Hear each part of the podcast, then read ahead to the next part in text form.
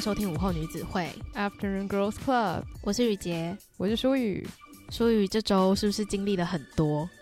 非常多。到底发生什么事？快跟我们分享。就是因为最近台湾疫情就是有点小严峻嘛，嗯、所以很不幸的就是我的爸妈都确诊了。嗯，然后也因为这样，我跟我弟。呃，一方面来说很幸运，我们两个都身体一直都还 OK，然后都是阴性，所以我们两个就类似担起了家里的照顾爸妈的大计，这样子。突然变成家中长辈，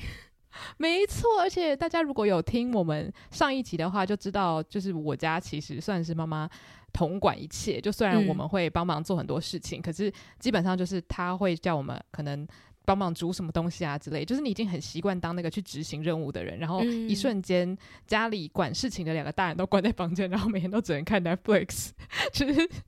就是很无聊这样子，然后都没办法做别的事情，所以我觉得这两周我真的是一夜之间。成长，就算做的事情其实也很简单，但是我觉得最困难的就是，当你煮完早餐之后，你马上就要想午餐要吃什么；午餐煮完之后就要想点心要吃什么；点心吃完之后就要想晚餐要吃什么。那平常的话，基本上妈妈都还是会去规划一下，哎，我们要吃些什么才不会无聊啊？或者是哎，最近好久没有吃哪一家啊，要外送啊什么的，就是会去规划这一切。我就发现哇，就是执行端还好，我去规划这一端对我来说超级。超级艰难，可是你之前在国外的时候也是这样规划自己的生活，不是吗？可是我觉得这就回到一个点，就是因为我如果煮我自己的东西，有时候我一忙起来，可能我早餐十点吃完。我午餐通常都是三点才吃，就是我一天目前大概是吃两餐的状态。嗯，可是重点就是我家的其他人他们的生理时钟不是那个样子，所以你不能只看你自己了，就是你现在是要以全部的人的需要为重，尤其是确诊的两个人的需要为重哦，所以你就会需要去想说啊、哦，所以他们现在差不多该吃早餐了，然后诶，午餐现在如果不煮的话，等下就会太晚，他们会饿死在家里，你知道吗？然后就又需要喝水啊、吃药啊什么的，所以你就会一直这样忙来忙去，然后。整理家里，确定所有的地方都是干净的，所以就会觉得自己很像一个陀螺，一直在转来转去的感觉。我懂诶，就是从一个被照顾者突然要变成一个照顾者的心态。对，没错。而且因为我自己白天还是要上班嘛，虽然是自由工作者，可是当你在工作的时候，其他人有需要你的时候，你就会发现，哇，天哪！我从来没有觉得自己这么被需要过，我好重要。就一方面会觉得，哦，原来被需要的感觉是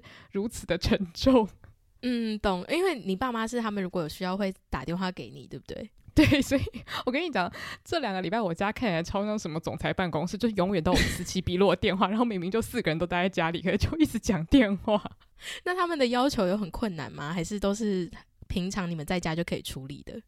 我一定要跟大家分享，因为我觉得太好笑。就是他们基本上也不会想说要一直叫我们给他东西，可是他们偶尔可能会讲说：“哎、欸，我好想要喝那个黑咖啡，加两个什么零食棒棒，然后还有一颗橘子。”就是他们有时候会点餐，嗯，然后或者说：“哎、欸，给我一桶热水。”然后可能你那时候正在忙别的事情，然后就会突然这样跳起来忙来忙去。然后有一次超好笑，就是因为我弟就去买了便当，嗯，然后呢有控肉便当跟宫保鸡丁。然后，因为我爸妈分别隔离在不同的房间，然后我弟就在我爸那个房间说：“嗯、爸爸，你要吃控肉还是宫保鸡丁？”然后我妈就一直说：“我要吃控肉。”然后我就说：“没有人在问你，就是每一次。”问的 A，然后 B 就一直回答，然后问 B，A 就一直回答，我真的快笑死，真的太好笑了。没有办法说你跟一个房间的人讲话，另外一个房间的人会听不到这样，所以就常常发生这种事情，然后搞到之后就就是变得很爆笑，可以说是为生活添加一些笑料啦。但是我觉得这是蛮特别的一个经验。所以如果现在有人是在家里隔离，或者是正在照顾确诊的人的话，也许可以体会我的心情，就是能生活的空间突然变得很小的时候，你就会突然。发现说正常生活的可贵，这样，嗯嗯，对，分享给大家。本集感谢 WK Professional 赞助播出。那这次我们是收到 WK Professional 提供的一整组的许愿精灵的洗发、护发跟沐浴乳的套组。然后我自己觉得使用下来最大的心得就是它的洗发精真的蛮控油的。因为我之前是一个习惯两天才洗一次头的人，那以这个洗发频率来讲，其实天气越来越热就不太适合。可是那时候收到了 WK Professional 提供的这一组洗发套组之后呢，就使用了之后就发现，天哪，它竟然能够在有一点点微热的天气下，还可以帮助我维持这样子的洗发频率，所以我真的蛮开心可以在这个时间试用到 WK Professional 的洗发精。那我自己是觉得它的香味让我非常喜欢，因为它是有玫瑰跟柑橘的味道，所以你洗完头在睡前的时候还是可以闻到自己头发散发出来淡淡的香味，是让人就是感觉到非常非常疗愈的一件事情。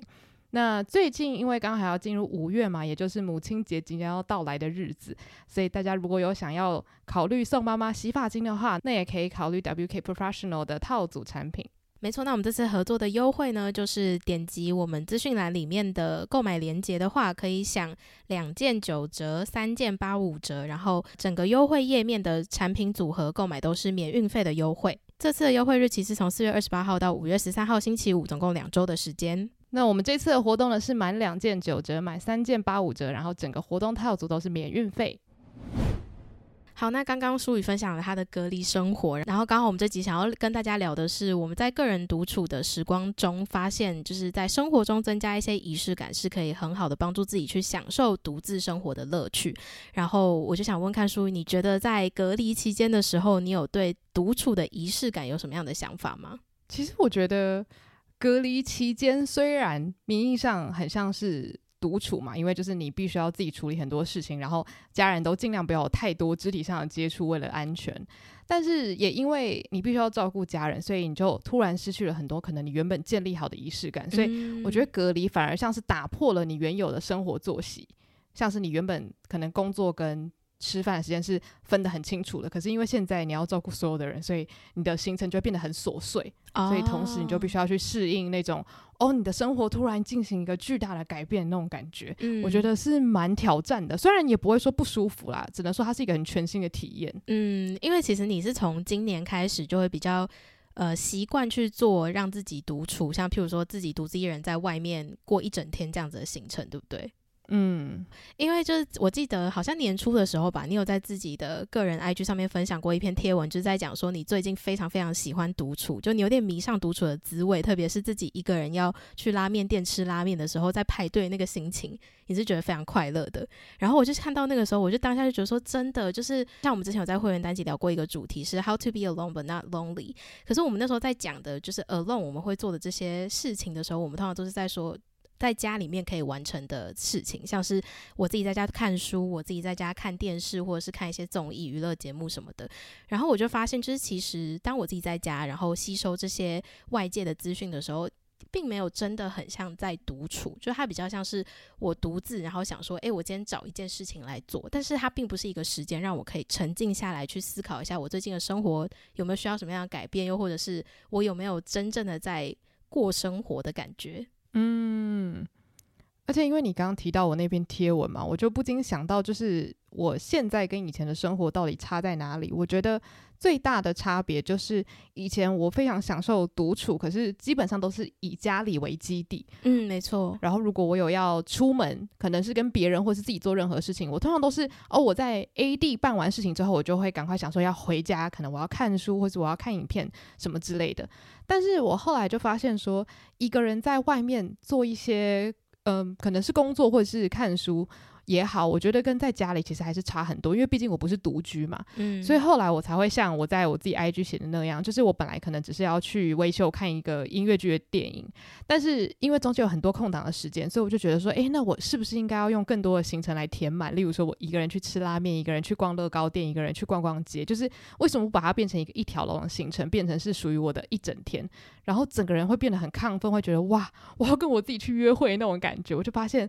这个快乐是跟你只是去看一场电影是完全不一样，不可以比拟的那种差别。这样，我刚刚正要讲，因为我就是觉得，当你自己规划好你一整天要做的行程，然后因为这一整天的行程是你自己一个人可以掌控的时候，那真的很像在规划一场约会，但是是带自己出去约会。然后我觉得那个感觉真的非常非常的好，因为你知道，你今天要去做每一件事情都是让你真心快乐的。对，而且像我那时候做了一件很神奇的事情，就是我平常不太会去排队嘛，因为排队就是会很浪费时间，然后很累。但是因为我就去拿一兰拉面的号码牌，然后我记得有好几百号吧，所以我就先去成品看书。可是今天如果我跟一个朋友或者是跟我的家人的话，我是绝对不会做这件事情的，因为我会觉得这样好像在 冲康别人，就是好像硬逼别人陪我。拿了号码牌，然后又一直东跑西跑等待。可是这个时候我就不会有任何的罪恶感，因为只有我一个人要去承担这件事情。我反而会觉得，哦，那能吃到就吃到，那不能吃到就算了，反正也饿不死那种感觉，就心情会很放松啦。哦，因为我自己就是一个蛮爱排队的人。就我就算知道今天我要吃的这家店还是要排队的，可是我还是会喜欢排队，而且我自己是觉得跟朋友在排队的时候，就是可以趁机聊天，因为有的时候你知道进到餐厅吃饭，你不一定会聊天，因为你们就是很认真在吃东西。嗯，对。然后像我自己的话，我是在今年开始，就是因为刚好生活中的事情也变得比较多，就真的很需要安排。然后我以前是一个不太会安排时间的人，就我不会规定说，哎，我的。假日要做什么啊？我有什么事情是一定要在这个假日完成之类的？就是因为事情变比较多之后，我就发现我真的需要安排一下自己的行程，不然我很常会把事情都堆积到最后一刻才做，然后可能出来的品质也没有那么好。所以我后来就呃，从今年开始，我就开始会在假日会找一天下午是我一定会出门，然后去找一个咖啡厅把事情做完。然后我就发现我那时候在外面的时候。不管是在做事的时候，还是做完事之后，还是就是做完事之后，在外面决定要先去台北市走走逛逛啊，然后再回家这样。我超级喜欢那个，就是我真的有在生活，然后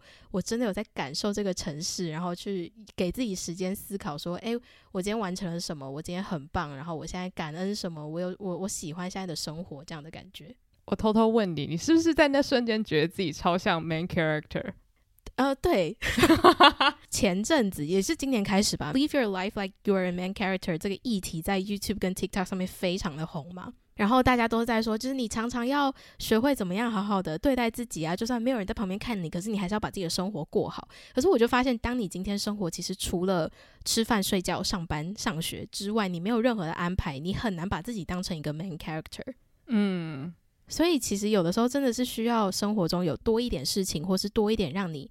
呃兴奋，或者是你有想要从事的兴趣的话，确实是会让你对生活多一点掌控权，然后会对生活有多一点的幻想跟就是期待说，那我今天把这些事情做完，或者是我明天还有什么事情可以做，这样子的一个兴奋感。对啊，因为我觉得这个就很像是你不是把你的生活交给可能你的朋友、家人，或甚至是社群网站，而是。你在甚至只是在做你的工作的时候，你也可以规划一个小行程，就是我今天去一个我喜欢的咖啡厅，尽管我还是在做工作的事情，可是我对这整个行程多了很多很多的掌控，然后也不会有人一直在我旁边走来走去问我说：“诶，你等下要干嘛？你你要吃什么？或者是你做完了吗？”就是这一切都是你可以去决定的。我觉得这件事情就会带给人类很大的安慰。嗯，而且我觉得我我自己有一个蛮大的转变是，我虽然之前有提过，我有自己去看过电影，可是那时候的情况是有点被情势所逼，就是因为我那时候是要看《复仇者联盟》的最后一集，然后。我身边的人都看过了，然后我又很怕被暴雷，呃，应该说，我那时候要准备要去看的时候，已经在电梯里面被小暴雷，然后我就很气。可是因为身边的朋友都看过，但我又真的很想知道在演什么，所以我后来就决定自己一个人去看。然后那是我第一次自己看电影，然后其实那一次的经验没有不舒服，只是我还是会一直就是觉得说好像有点紧张，而且因为《复仇者联盟》是一个看完你会很想要跟人讨论的电影，嗯，就它不太它不太是一个就是适合自己看的电影，所以我那时候看完就觉得我好想找人讨论，当然我有马上打电话给我朋友讨论，可是还是会有那个失落感，是我没有办法在看完当下，或是在看的途中就赶快跟别人讲说：“天哪，这边怎么怎么怎么样？”就是我觉得《复仇者联盟》是适合社交跟大家一起看电影，但是在今年，就是自从我开始，也不只是今年啊，就是从去年开始，呃，我有时候下班会自己一个人去河滨旁边就骑脚踏车或散步。就是因为工作压力有点大，然后就觉得在回家之前需要一点自己的时间沉淀，所以我就会去外面也算是运动，然后先放松一下心情，再回家这样。然后我就发现我越来越习惯在外独处之后，真的在外面做任何大家可能以前觉得一个人没有办法做的事情，都变得很自然跟轻而易举。然后我也会开始就是把很多以前我觉得一定要找人做的行程，直接纳入成为说，诶，我自己做就可以。就譬如说像看电影，就有时候我会在可能礼拜一。呃，上班的时候，然后很烦躁，很烦躁，然后突然想到说，诶，我最近有一部蛮想看的电影，那我礼拜五晚上下班之后，我就自己去好了。那我就会买电影票，然后自己去，这样子，就一切都变得很自然，然后我也不会觉得好像我一定要找人陪我去。对啊，而且其实如果你是喜欢一个人看电影的话，等于你有很多自由，因为就算今天没有人喜欢这部电影，也不会阻挡你要去电影院的决心。哦，而且就像你讲的也是，就是因为有的时候你找人去看电影。你会，你不知道那个人对这部电影的期待是什么，然后有时候看完，然后可能他就觉得这部电影很烂，很浪费钱，然后你自己会有点愧疚，因为你想说，天哪，是我找他看的，我让他浪费了时间，又浪费了金钱。对。可是如果今天是你自己去看电影的话，一切的成果就是你自己承担啊，就是它好不好看，或者是它是不是真的烂到爆，浪费你时间的话，也就是你自己一个人消化完毕就没事了。嗯。然后也就是因为这样，然后我也想问问看书宇，就你现在有没有哪一些事情是你以前觉得自己一个人在外面做是有点奇怪，但现在你非常非常习惯的哦，我觉得有一个是我以前觉得不太需要做，但是我现在觉得很棒的一件事情，因为我自己是本身就很喜欢独处嘛，所以像看电影什么的我都觉得很 OK。可是像是吃饭这件事情，虽然我很喜欢一个人在外面吃饭，可是我觉得到餐厅自己一个人吃东西，除非是美食节，要不然其实我会觉得有一点小困扰，就是。怎么讲？你会觉得好像很占位子，我不知道我这个想法是不是很正常，但我常常会觉得一个人去吃饭，然后如果是去那种很很多人的餐厅，我会觉得哦，我这样是不是好像有点占尽了大家的资源？所以我自己更喜欢的是可能买东西然后回家一个人吃，嗯、但是。后来，当我在进行这个一条龙，就我前面讲的那种行程规划的时候，我就发现找一间自己很喜欢的餐厅，然后好好享用那个餐点，真的很幸福。当然，不是每一间餐厅都适合，但是也就是为什么我这么爱吃拉面，因为拉面就是一个超级适合一个人吃的地方，也不会有人觉得哦，你这个人很很占位置，因为拉面店就是一个常常会有吧台座位可以坐的地方。嗯嗯，还有一个是寿司店，因为我前阵子就是有一次去你家录音前，我也是自己跑去寿司店吃寿司，好快乐哦。你吃哪一家？我吃那个南京复兴那边有一家叫哈妈苏喜。好吃吗？还不错，但是它有一个奇怪的点，就是因为我那天自己去吃，然后那个经验就是非常非常的好，因为就鱼肉非常好吃啊，生鱼片也都表现的不错，然后它的乌龙面也就是非常 Q 弹，汤也蛮好喝的，然后我就觉得说天哪，这真的太好吃，我下次要带我家人或是带我朋友来吃。然后后来就呃上班时间，我同事就说，哎，今天要不要吃饭？我想说，哎，好啊，我就跟他们说，我最近发现一家那个回转寿司店还不错，因为它刚开幕的时候，我们全家去吃过，然后那时候我们全家人都觉得还好。好然后后来那天中午去吃的时候，我自己一个人大惊艳嘛，就想说这么好吃，那我一定要带人来吃。结果我那天就下班就带我同事去吃。他那个寿司店的中午时段跟晚餐时段仿佛两个世界。就是中午的时候，我那时候一走进去，我想说这是什么寿司天堂？它的那个回转盘上面放超多寿司，然后很多都是我上一秒还在想说我要点，下一秒它就出现在我面前。你知道那个兴奋感吗？就是你想说你是不是会读我的心？你怎么知道我要吃鲑鱼这样？然后就想说很兴奋。结果那一天我们一进呃他的店里面的时候，他店里面是有客人的，也不也不少，可是他回转盘上没有任何东西，就除了那个。行销的那种资讯版之外，没有任何东西。然后你每一样都要用点的，然后点了之后又要等有一段时间。然后鱼肉看起来也都没有像中午那么新鲜，那么好吃。然后有很多东西就是也都卖完了，就是你要点也点不到。然后我就觉得说，嗯，这个寿司店真的是表现的有好有坏。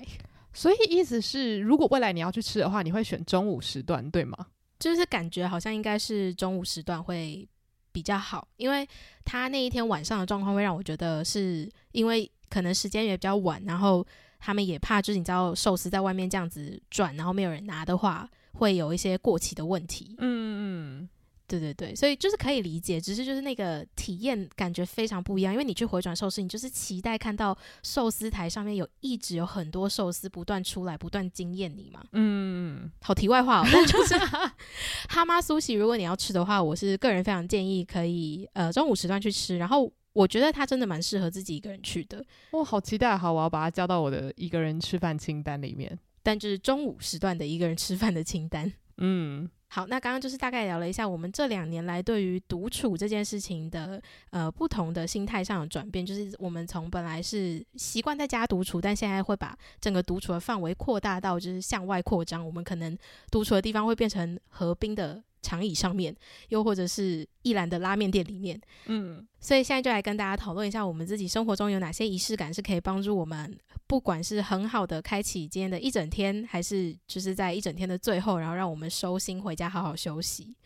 所以我就先来问问看，舒宇，你的第一个仪式感是什么？我的第一个仪式感蛮呃讲肤浅嘛，但是就是它是一个很外表的东西啦。就因为刚好你讲说从一天的开始到结束嘛，所以我的第一个仪式感就是我在如果我要出门或者是我要去哪里的话，我通常都会设定一下我今天想要走什么样的风格跟妆容，嗯、然后设定好之后，你就会很开心的在接下来的一个半小时，可能搭配衣服啊、化妆啊、卷你的头发啊，然后甚至像我记得我之前还设定过一个就是风格是我要当那种。看起来很欠别人娇娇女哦，超开心，然后就选一些 看起来哪些衣服是最惹人厌的娇娇女，然后自己打扮的就是感觉很幸福。我就觉得那种很像是你要登台演出之前，你会先想好你今天这个角色是什么样的人设，然后你在出门前就会一直在期待说哇，我可以变成什么样子这样子。那好，那假设你今天设定好自己的风格之后，你那一天的个性或是你的表现会依照你的衣服风格有一点转变吗？嗯，我觉得还好。不过，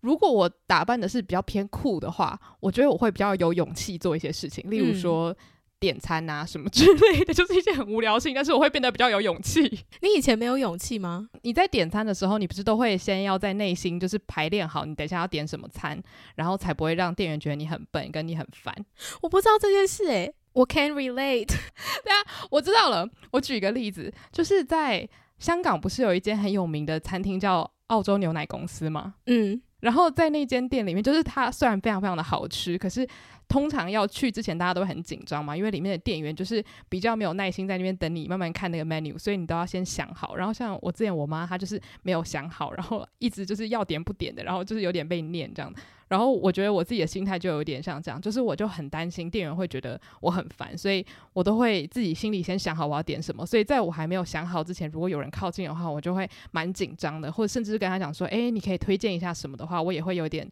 就是会有点小害怕。”但如果我那天打扮的比较酷的话，我就会觉得哦，好像。就是这么酷的人是不会害怕这种事情的，所以我觉得比较有勇气的说出来，就说，请问你可以推荐一下你们店里面最好吃的东西吗？哦，就是他给你服装，给了你一些勇气，去让你做出你其实平常就想做，但是你会觉得好像不太敢说明，会怕麻烦到别人的事情。对对对，嗯，懂。如果是刚那样的例子的话，我可以理解。那你呢？你自己的第一个仪式感是什么？我的第一个仪式感也是从早上开始，就是我一早起床，我一定会喝一杯热水，然后铺床，然后再出门，就是化好妆出门前，我会在房间喷那个芳香的喷雾，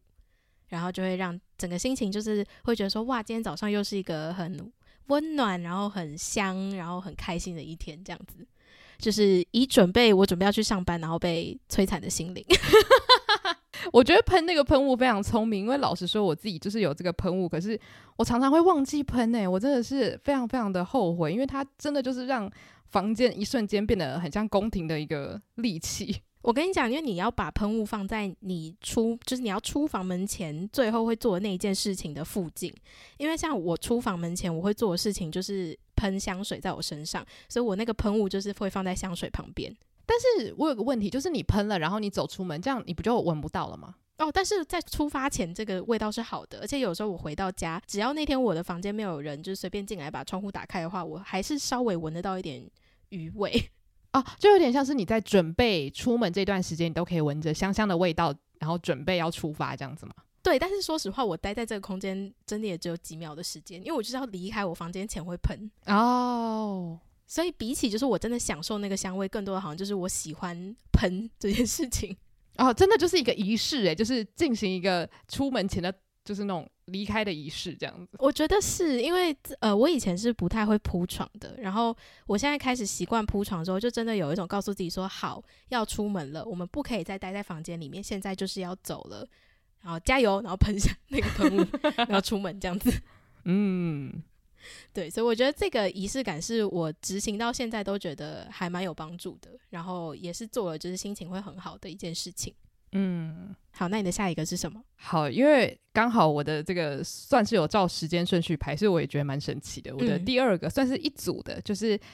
呃，在每一个下午的时候，一定要吃点心、喝咖啡，听起来超俗，但是就是因为我很喜欢喝咖啡，所以就每个下午就是一定要喝黑咖啡，然后配可能是蛋糕或者是点心棒之类的。但总之不管怎么样，就是一定要有那个时间。像有的时候，如果刚好那段时间我要做某件事情的话，晚上我就会很失落，因为通常太晚你就不会想说要喝咖啡嘛，你就会觉得。哎，我又过了那个就是可以吃点心的黄金时段了，所以你就会怅然若失。所以最好是每一天都尽量可以有吃点心的时间。然后吃完点心，如果没有特别的行程的话，我通常都喜欢戴降噪耳机，然后听 ASMR，然后看书。哦，天啊，那真的是天堂般的享受，就是你耳朵就是受到了就是怎么讲很高级的礼遇，然后呢，你又可以就是专注在你的书本上面，那就是一个完美 combo，就推荐给大家。等一下，你以前就说你不能一心二用，你是如何边听 ASMR 边看书？因为我我有特别挑选，像我最近就是很着迷于，就是用那个挤花袋，然后挤出一些就是可能是身体乳液啊，或者反正就是有一些那种小商家他们在做他们自己产品的时候会录 ASMR 影片，所以那种影片的话，你就是可以纯粹的得到疗愈，可是他不会讲话，所以你不会就是耳朵开始分心去听他，诶，他现在在讲什么，或者他现在正在演什么样的剧情，所以如果要读书的话，会选这种，就是商品的声音这样子。对对对。哦，但我我现在开始觉得你这有一些矛盾的地方，就譬如说你喜欢听这种挤花袋的 ASMR，可是你受不了人家吃饭的时候发出声音。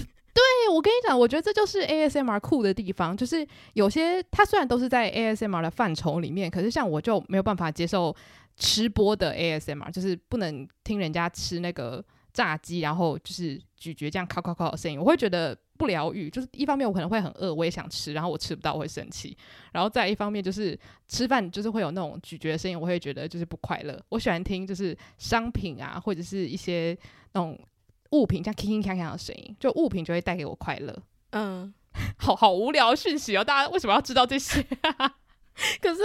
可是，这真的，这真的是你一个仪式感啊！就是你吃完饭之后，因为呃，我猜想你在下午茶的时间，应该就算是你工作到一阵子之后，然后可以有个小休息的时光嘛。嗯，对，所以可能那对你来说，就是你你工作完之后的一个舒压的事情，对不对？对，而且因为像雨杰也是很喜欢喝咖啡的人，所以嗯，他一定可以理解，就是。其实喝拿铁的时候，我觉得喝的速度会相对蛮快的，因为非常非常的顺。然后黑咖啡的话，它就是一个会让你自然而然想要慢慢喝的一个东西。哦，没有，等一下，这个我要反驳。诶，没有吗？因为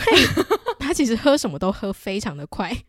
就是我们之前如果一起去咖啡厅，或者是我们同时间买了一个饮品，然后走在街上，常常就是我还在可能八分满的时候，他已经全部喝完。然后，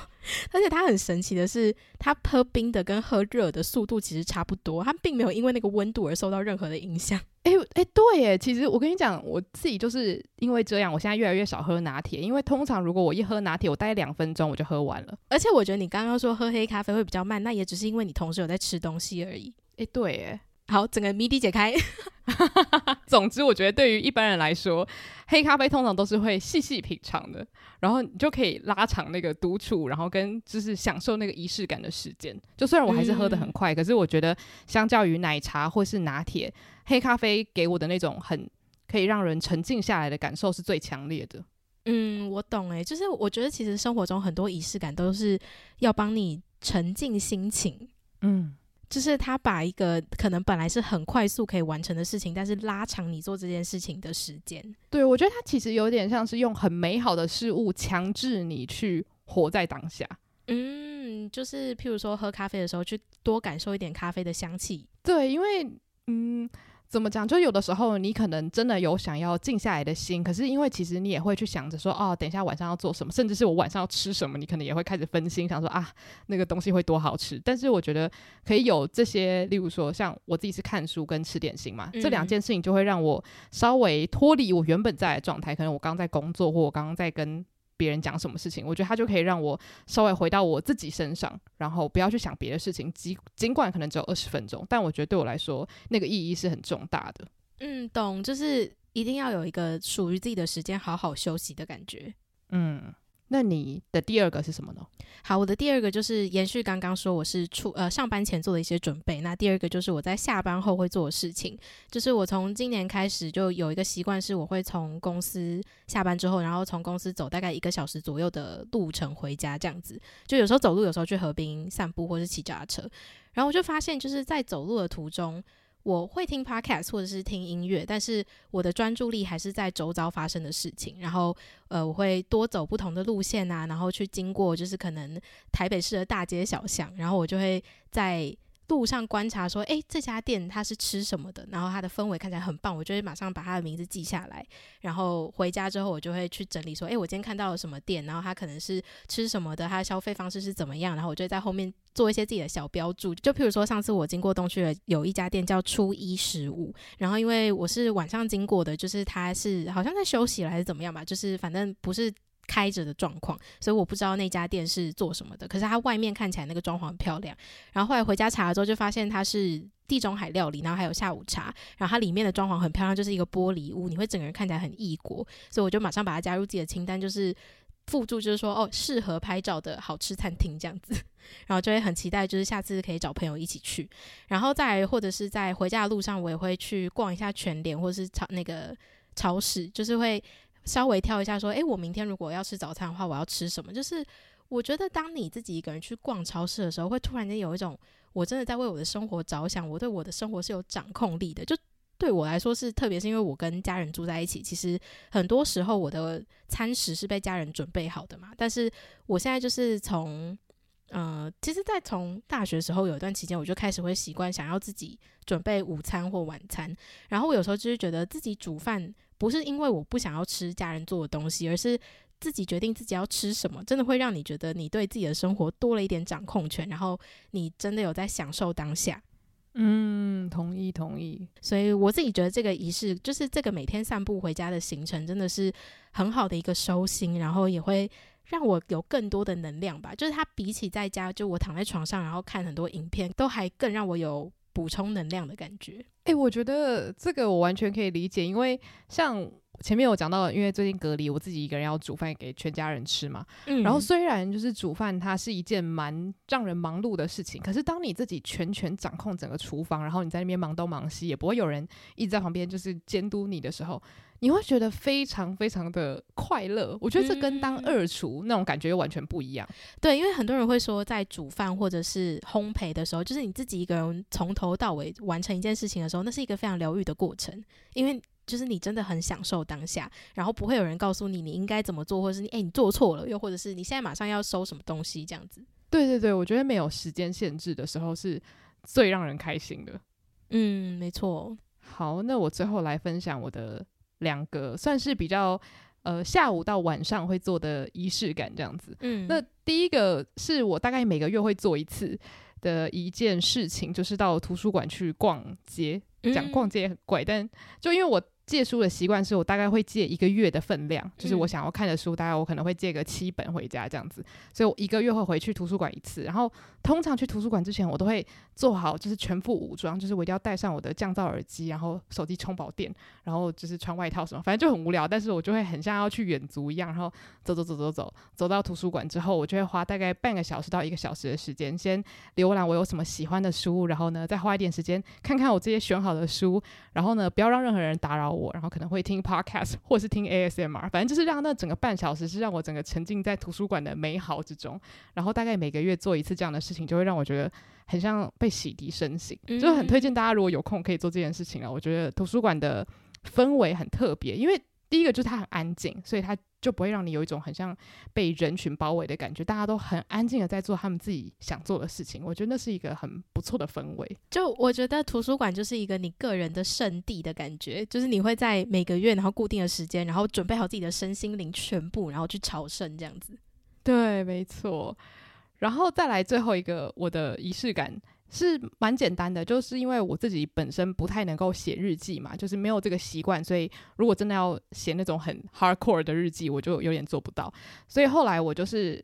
根据我弟的建议，就下载了一个就是 app 叫做 Good Notes，反正就是做笔记的那种 iPad 的 app 这样。嗯，然后我就开始想说，好，那我用最简单的方式做感恩日记。我之前是会用纸本，但是我觉得每一年都要有一本，就是觉得有点浪费资源，所以后来我就决定。好，我就是每天写一页，然后呢，一页的上半部就是写几个点，就是感恩的事情。这种事情大家应该都很了解，就是啊，今天可能假如说雨杰给我一杯咖啡，或者是今天我在路上遇到一个好人，这种东西我就会写下来。因为通常就是这些事情，如果你不当天写下来，你很快就会在隔天立刻忘记。嗯，然后我另外一个会写的东西，就是我会在那个页面的下半部写说我期待的事情，然后这个时候就是很天马行空，我可能就会想说，哦，我希望可以有什么样子的机会，或是我希望可以有一个什么样子的旅行，就真的我就会随便乱写，就是我今天突然想到，要是可以做到哪些事情，真的就太好了。就例如说。讲夸张一点，我可能会写说，要是可以跟李安合作一部电影的话，真的太棒。我就是会写这样的东西，就是天马行空的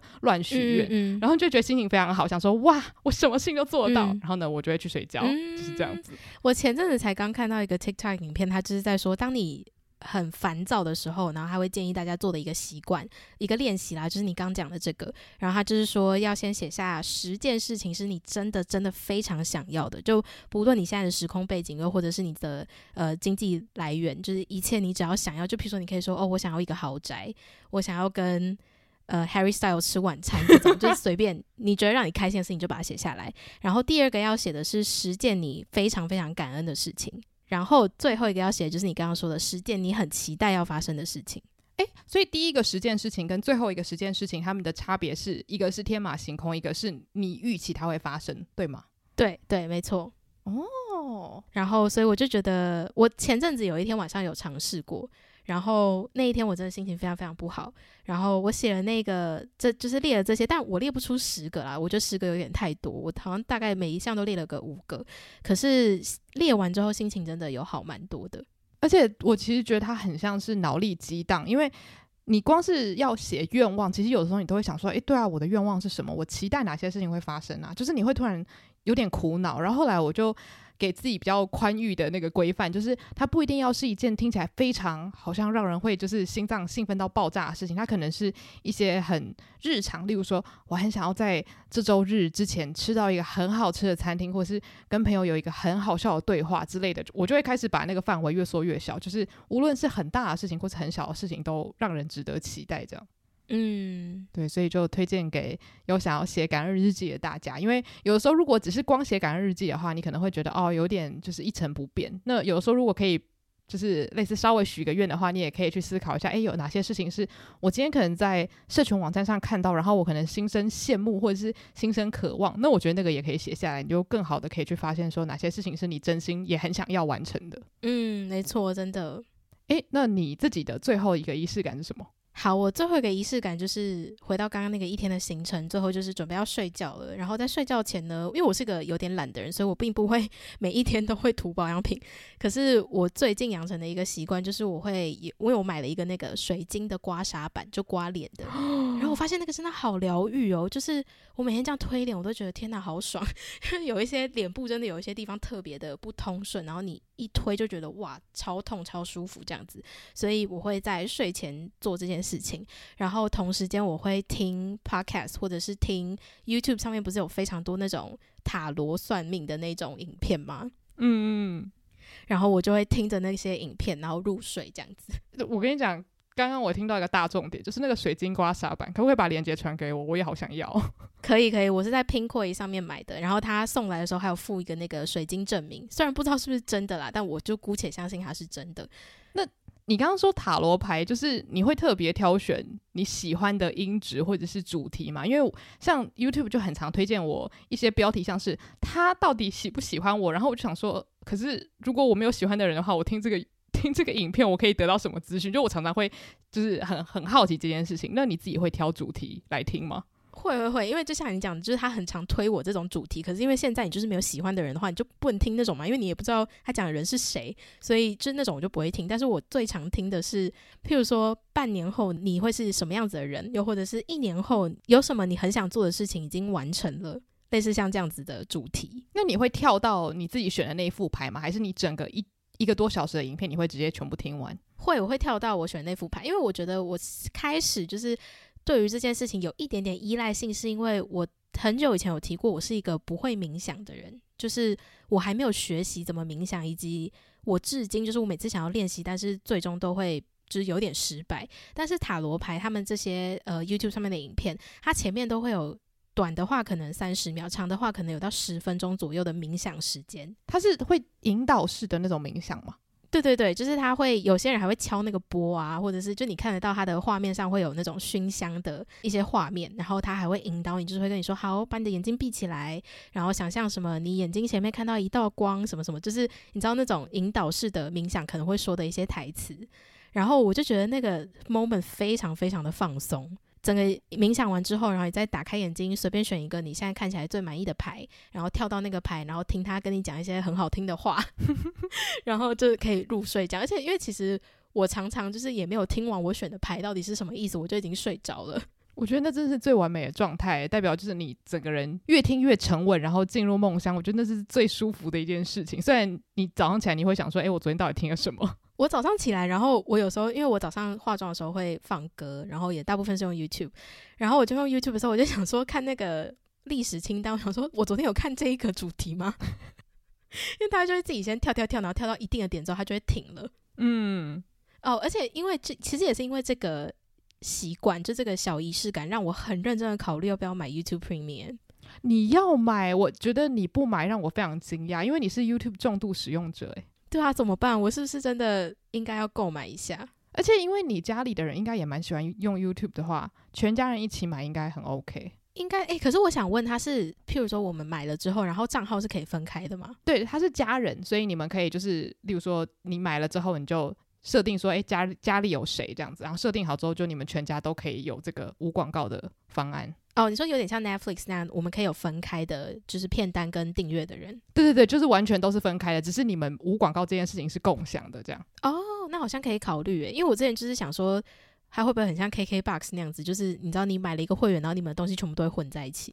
对，没错，我们现在 KKBOX 就是超混乱。对啊，但 KKBOX 最近好像有推家庭方案，只是确切的我还不是很清楚，知道它是怎么运作的。诶，对，我觉得这个要研究一下，因为。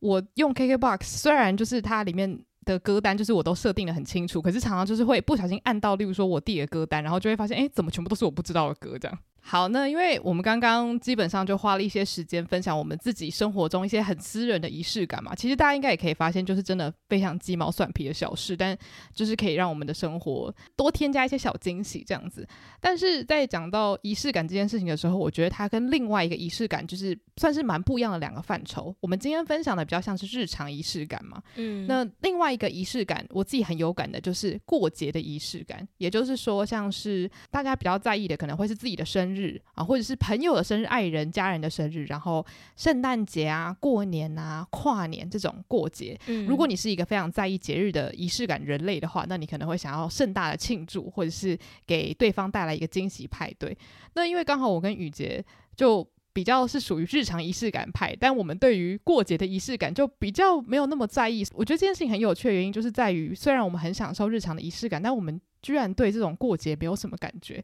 我就蛮好奇，就是雨洁为什么你对于讲讲最简单的好了，过生日这件事情，你没有太大的渴望，觉得说我要有一个派对啊，或者是在这一天感觉到我很特别这样。哦，可是我虽然就是我们前面有聊到说我没有，就我不会觉得要有一个过节的仪式感，可是其实我本人有在十九岁的时候办了一个生日派对，然后那时候就是因为我就想说我人生没有办过生日派对。然后我就很希望有一个很像国外的那种 Sweet Sixteen 的生日派对，所以我就自己联络了一些朋友，然后到朋友家，还借用别人的场地，然后办自己的十九岁生日，然后就就是叫 Sweet Nineteen 这样子。然后我觉得整体办下来是非常开心的，可是我也会觉得好像那个仪式感不是有大过于就是我觉得我在日常生活中得到的仪式感，所以可以说你。并没有非常排斥，只是它对你来说不是真的必要，这样子吗？对，就如果要的话，我会喜欢是我自己精心策划好一切给大家享受玩乐这样子。就比起别人准备好惊喜给我，我更喜欢的是就是我自己准备好，然后我提供给大家一个这样子玩乐的空间。所以我觉得，就是为什么过节的仪式感对我来说没有那么重要，就是因为其实很多过节的仪式感是别人准备给你的嘛。嗯，对。然后，呃，像我喜欢日常的仪式感，也是因为那都是我自己可以准备，然后我自己知道我做我会非常开心。就其实反向来讲，是不是因为我们都比较有掌控欲啊？哦，我觉得有可能呢、欸。就因为你有掌控欲，然后刚好你也没有这么介意，就是一定要在圣诞节然后办一个大轰趴，或者在生日的时候办一个大轰趴，所以相对来说，你就会觉得这件事情你好像。有点也不是说可有可无了，但是没有的话，你也不会觉得多失落这样。嗯，就是我我会觉得其实生日就是大家一起吃个饭啊，然后有人帮我唱生日快乐歌啊，什么这种就就 OK 了这样子。嗯，你呢？你自己对于过节有想要什么样子的仪式感吗？其实我觉得这个很好玩，是因为我身边蛮多朋友都是超级热衷仪式感，就是那种如果是生日或者是圣诞节，就会想要那种从头到脚，或者像万圣节，就是一定要很浮夸或者很厉害那种派对。所以我觉得。也有可能是因为我身边的朋友真的太热衷了，所以因为有人很热衷，所以你就会觉得哦，那我不用这么紧绷这样子。嗯。然后也因为我朋友也办过很多次万圣啊，或是圣诞的派对，就是参加的时候，你当然会觉得非常非常的开心。可是同时你也知道说，其实筹办这些活动真的蛮疲累的。嗯。然后我觉得我自己有一个很奇怪的想法，就是我觉得这种事情 CP 值没有很高。虽然讲 CP 值很怪，但是我自己的一个哲学就是，我想要每一天。都过得像公主一样，我不要累积到万圣节、圣诞节或是生日那天我才要当公主。就虽然我不是说我每天都要就是买买礼物给我自己，我希望我每一天都可以过得这么开心，而不要去期待我的生日那一天，然后大家给我一个大惊喜这样。Oh. 而且我觉得也像你说的，我自己没有那么享受，就是别人类似帮我办一个惊喜派对，因为其实你会有觉得有点不好意思，你比较喜欢就是自己弄好，然后叫大家来参加，然后因为。我们又很懒，所以这件事情就是不会发生。对，而且因为我觉得，就是我是一个还算会观察的人，所以有的时候就是大家可能准备了一些东西，然后我可能在他们准备的期间，我就会不小心知道了，然后我就觉得那他们都惊喜准备了，可是我又不小心知道，我也不可能让他们知道我不小心知道，然后最后你到现场，你还要表现出惊讶的样子，这样压力就有点小大，对不对？对对对，所以我就是觉得，那还不如就是，如果我今天真的很希望我的生日可以给大家一个很放松、很棒的回忆的话，那我就要想要自己主办这样。嗯，就我觉得过节的仪式感，如果有人邀请我们的话，我还是会非常的开心。因为像我们那时候在美国的时候，有位美国朋友，他就有邀请我们去他们家过感恩节。然后在参加的当下，就你真的会有一种哦，就是跟家人过年啊，或者是大家聚在一起，然后一起玩游戏，一起感受那个很快乐的氛围，就是在当下还是会非常的开心。只是呃，如果相比日常的仪式感的话，就像你讲的，我还是喜欢自己可能是维持在一个每天都是过得很快乐的那个水平线上面。我跟你讲，刚刚我突然有一个大领悟，就是因为你提到那个感恩节的事情，我就想到说，嗯，我们喜欢过节的仪式感，可是这个仪式感要很日常哦。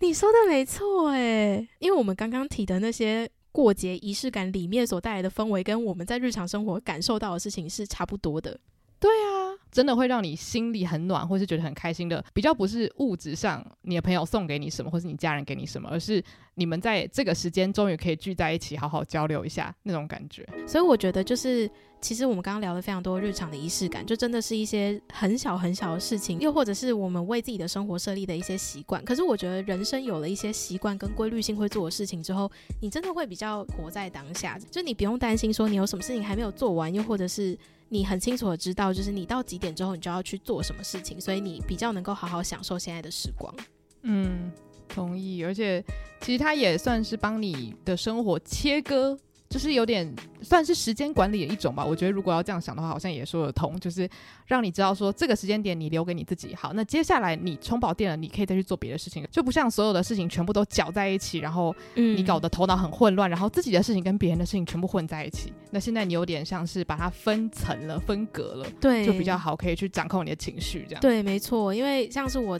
其实一直到现在都蛮着迷，就是看 YouTube 上面有一种影片，他就是会记录他那一天有非常多事情要完成，然后他就是时间一到，然后就把一些事情做完的那种很有计划跟规律性的 vlog。看那个会让我有一种，我也可以好好计划一下我明天要做什么，嗯，就是一个激励的感觉吧，嗯，对，而且因为当你真的就是开始有体验过，就是你真的一整天。在外面，然后规划自己的时间，然后把事情很好的做完，然后再回家好好休息。如果你真的有体验过这一整天的行程的话，我必须说这个感受是真的会上瘾的。对，我觉得是会的，而且你会，嗯，也不会想说要做更多更多啦。但我觉得至少你会觉得这件事情会没有办法让你走回头路，就是你没有办法再回到那个事情，永远都跟大家怎么讲？像宿舍一样住在一起的那种感觉，你会开始觉得这件事情是必须要在你生活中成为一个例行公事的一部分。嗯，讲到最后，我自己认为这些仪式感它可以带给我的比较像是内心的平静，而且它可以让你就是在可能头脑很混乱的情况下回到那个你自己的中心。我不太确定是不是有点像那种瑜伽的术语嘛，就是。你知道吗？就是回归内心的平静。嗯，然后我觉得这件事情就是在疫情期间很需要的嘛，因为其实基本上有时候我的工作也会需要看一些新闻什么的。嗯，你只要一接触到外面的事情，或者是你甚至只是看一些很有趣的事情在那个社群网站上面发生，其实。你的生活都会突然有一种被搅乱的感觉，因为可能你本来想说，哦，我等一下就是要去喝杯咖啡，可是你突然看到你朋友去攀岩，你朋友去爬山，你就想说，我是不是也该攀岩爬山？就是你的头脑就会开始想一些别的事情了。所以我觉得这种把自己抓回中心的一些小仪式是非常必要的。嗯，就是也算是一个，因为你现在很了解自己做什么事情会开心。然后自己喜欢做什么事情，所以你很清楚的知道，如果你今天受到太多外面的刺激跟影响的时候，你可以有一些固定的行程，是可以帮助自己找回，就是一切是凡事从自身出发的这个起始点。嗯，好，所以今天就是跟大家分享了一下，我们平常在日常生活中会做哪一些事情是。呃，不管是帮助我们开启一天，或者是结束一天，然后具有仪式感的事情，所以也很好奇大家，不知道大家平常会不会有哪一些固定的行程，是你在睡前，又或者是你准备要出门的时候会做的仪式感。那如果你有想要跟我们分享的话，都欢迎到我们的 IG 跟我们做留言互动，又或者是你可以到我们的 IG bio 填写来信表单，然后跟我们分享你的生活中有哪一些事情是持续有在进行，然后呃很好的帮助你收心的。对，那如果想要针对特定时间段留言的话，也欢迎到 Mixer Box 上面追踪我们的节目。那如果喜欢这期节目的话，也欢迎到 Apple Podcast 帮我们留下五星评论。谢谢大家今天的收听，午后女子会散会。